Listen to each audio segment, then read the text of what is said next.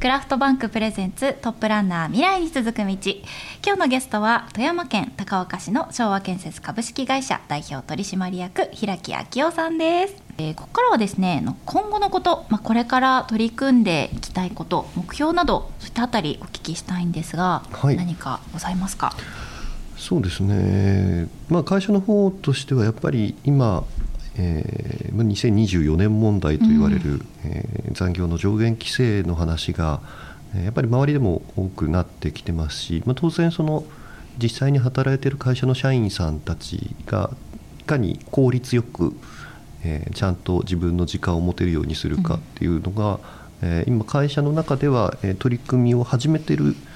ところではあるんですけれどもどうしてもえー、やっぱり現場で、えー、現場管理をしている人たちは書類を作るのに残業になってしまったりとか、うん、まあ、天候次第の仕事でもあるので、うん、どうしても特に、ね。えー、北陸の方は冬になれば雪が降りますし、うん、雨も多いですし、えー、天気が悪いので仕事がちょっとずれ込むっていうのはよくあるんですけれどもそこの中でも、えー、なるべく効率的に、えー、手間がかからないようにっていうのも思いますし、まあ、それのためにはどうしても仕事量を減らすわけにもいかないので、え他の人が代わりにやったりっていうのも考えながら、えー、いろんなシステムを入れたりとか、えー、今時の IT の技術を応用したりとかいうのでも取り組みながら、えー、絶対的に効率化を進めたいっていうのはあります。多分今多くの建設会社さんが取り組んでおられるとはそうですよね。人手不足ってところもあるでしょうし、はい、高齢化もね進んでるとこだと思いますので、ね、でもなんかこうそういうところに取り組もうと思われたなんかきっかけとかっていうのは何かあったんですか？そうですね、まあ、あの以前北陸建設青年会議という、はい、えー、会議がありまして、うん、えー、新潟県さんと石川県さんと富山県の、うんえー、建設協会の青年部、うんうん、青年部というのもちょっと抵抗がある年代 までいましたがえー、その時にやっぱりあの地元よりも、えー、少し離れた、えー、他県の方々と話をすると、うん、やっぱりやってることが全然違ったりとか、えー、取り組んでるスピードが全然違ったりとか、うんうん、えー、発想が違うっていうのをいろいろと教えていただく機会がありましたので、多分そこで結構刺激を受けて自分の会社も、えー、なんとなく現状のまんまじゃダメだなというのを思いながらいろいろ教えてもらったりそれこそお酒を飲みながらいろいろ聞き出したりというのをやってたというのが一番、えー、スタートになったんじゃないかなというふうに思いますね。なんかこう課題に感じていらっしゃる部分とかってあるんですか？やっぱり今いろんな機械も出てきてパソコンもどんどん、えー、スペックが上がってってっていうのはありますけど、うん、やっぱりそれを使う人が大事になってまして、うん、まあ、確かにパソコンを使ったり機械を使ったりっていうのは若手の社員の方があの覚えが早いですし、使いこなせてる感もあるんですけど技術的な部分実際に現場がこうなった時にはどう対応しなければいけないとかいうのは、やっぱりベテランの方がよく知ってるんですがそれをうまく次の世代につなげるというのがだんだんデジタル化は確かに映像に残したりとか、え動画で撮っておいたりとかいうのはできるんですけどそれだと伝わりきってない部分もあるんじゃないかなというのは、え多分今後課題になってくるかなというふうには思ってます。確かにそうですよね建設業って結構やっぱその技術というか手に職っていう部分だと思うので、はい、なんて言うんだろう効率化っていうのもねその辺はなかなか身につけるものですからそうですよね難しい部分はありますよね。だんだんでも建設機械も本当にあのマシンガイダンスだったりでこうある程度自動で動くような形にはなってきてるんですけど、であの本当に、えー、初心者でもある程度のレベルで機械を動かせるようにメーカーさんも開発されてきてるんですけどそれを見たベテラン技能者がちょっとショックを受けるんですよね。僕が20年かけて作り上げてきた技術があんな素人に負けるなんてっていうボタンとかハンドルとかで一つで負けるなんてっていうのはいるんですけどでもやっぱり今今現時点ではその災害復旧とか何か突発的なことがあって、えー、そこでもう緊急で作業をしなければいけないってなった時はやっぱり、えー、機械よりは技能者の経験と腕はかなり大事になってくると思います。本当にあのベテランの技能者さんになると機械で掘ってて水道管の弁に当たっただけでも分かったっていう、何か当たった今絶対おかしいとか言い出して掘ってみると本当になんかあ水道管あったとかいう時もありますし。あれは何で分かったのかが私には分からないという。のがありますけど。今の職に就かれて平木さん。がどどれぐらいになられるんでしょうか、25年ぐらいですかね。で、えー、代表取締役に就かれたのが33の時になってますので、うん、すごく早かったですよね。18年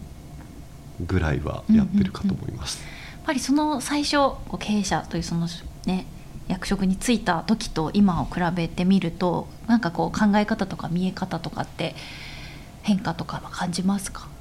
まあ、これしかやってないので他がどうなのかはよくわからないんですがなったばっかりの頃はやっぱりちょっと戸惑いが多くて、えー、周りのうちの社員さんだったり、えー、周りの同業者さんだったりに助けていただくことも多かったんですが最初あの全く違う業種の方にご挨拶をした時に、言われるんですよね「どうだお前そんな年で社長になって大変だろう」って言われて最初のうちは「ああもう大変ですね」っていう話をしてたんですがある方に一度お話をした時にその年で大変だとか言うなみたいに言われましてせっかくなら聞かれた時にはあ大変なこともありますが頑張ってますって言えって言われたことがありまして、まあ、もうちょっと前向きにやれっていう意味合いなんだと思うんですけど何かその言葉が、えー、すごく自分の中ではちょっと、えー、思うところがありましてなるべくマイナス的な発想では言わない。どうせ言うなら、えー、前向きな形で言葉を出す方がいいっていうのを思った時期があったので、その辺りは、えー、社長になって分かったことって感じですか、ね、まあ、もう十十数年やってますんでなんか新しいことをいろいろとやっていきたいという気持ちもありますけど、うん、なんだかどうしても慣れてしまってそのまま流されてるんじゃないかなっていう気になる時もあります。まあ、できればどうですかね。会社も当初、えー、今社長になった時はやっぱり自分の会社をどうしていきたいかなというのをしばらく考えてた時がありまして、まあ、なったばっかりの時は先代社長と同じようにやらなければいけないっていうイメージがあったんですが、しばらくすると全く同じにはあの性格上無理だなということに気がつきまして。で、えーまあ、自分なりで自分のやりたいようにもやってしまっていいかなというのでいろいろと変え始めたんですけど、まあ、その時に、えー、社内の役員の皆さんだったり、え、社員さんだったりっていうのが、えー、ちゃんとじゃあ分かりましたそれで変えましょうと言ってやってこれたのが一番良かったかなというふうに思いますね。当時はやっぱり今の現状現状維持でもないですけど今の社員さんたちが、えー、不安なくずっと定年するまで入れる会社を作ろうと思ってたんです。なるほどただいろいろやってみるうちにその現状維持ほど難しいものはないということがちょっと分かりましていろいろと新しいことに取り組んで、えー、何かを変えていかないと維持すらできないと思ったので、えー、ちょっとずつ、えー、何か新しい広報をやってみたり、うんうん、えー、違う事業ができないものかっていうのを話をしてみたりっていうのに、えー、取り組んではいます。えー、なんかこう、まあ、ずっとこう高岡というかこの地域とね密着されてやってこられたと思うんですが、まあ、今後ねなんかどんな会社にとして進んでいきたいなみたいなそうですね、まあ、技術的な部分では、えー、舗装の技術に関しては地元では一番でいたいというふうに思ってますし、えー、特に高岡という町は結構古い町といいますか歴史がある町なので古い町並みも普通に残ってますし、ただその中でやっぱりどこの地方にもある話でしょうけれども、えー、人口がだんだん減ってきているであったり、うん、えー、どうしてもやっぱり、えー、若い人が減ってってしまってる、うん、ただ、え歴史的な魅力であったり昔の伝統産業であったりとか歴史的な、え遺産であるものはいろいろありますので、えできればもっといろいろと、え楽しい街になってもらいたいですし、え発展もしていってもらいたい。その中で、え道路を作ったりとか建設業っていうのが街を作るために役立てればいいなというふうに思ってます。ありがとうございます。それではねあの最後にぜひ、はい、平木さんからあのリクエスト曲をいただきたいなと思うんですがはい。どんな曲をおかけしましょうか？そうですね。以前別の会社にいた時に、まあ、まだ全然入社して3年目ぐらいだったので、うん、えー、本当に先輩たちにいろいろ教えてもらいながらやってる状態だったんですが、うん、えー、なかなか先輩が大変な忙しい現場だったので、うん、えー、ちょっと手伝いに来いと言われまして。えー、自分が担当してた現場が終わってから、うん、えー、そこに手伝いに行くとか、まあ、自分の担当をしている現場が空いてる時に、はい、えー、そっちに手伝いに行ってたんですけど、うん、当時、えーまあ、ラジオをつけながら、えー、ずっと書類をやってるんですよね。だ当然あの当時流行っていた曲が、流れてきますね。何回も何回も流れてる。何回も。という中でずっともう一日に何十回と聞いてたのが、えー、宇多田ヒカルさんの「オートマティック」と「団子三兄弟」でしたので まあ当時あんなこともあったなという意味で、はい、じゃあ団子三兄弟でいきましょうか。いいと思います、はい、なんかね時代がわかりますね。宇多田ヒカルさんのオートマティックと団子三兄弟っていうと。久しぶりに私も聞きたいです。はい。それではこの後お送りしましょう。今日のゲストは富山県高岡市の昭和建設株式会社代表取締役平木昭夫さんでした。平木さんどうもありがとうございました。ありがとうございました。さて、クラフトバンクプレゼンツトップランナー未来に続く道、いかがでしたか？番組では全国各地で建設や土木などを通じてまちづくりを進めている次世代リーダーを募集しています。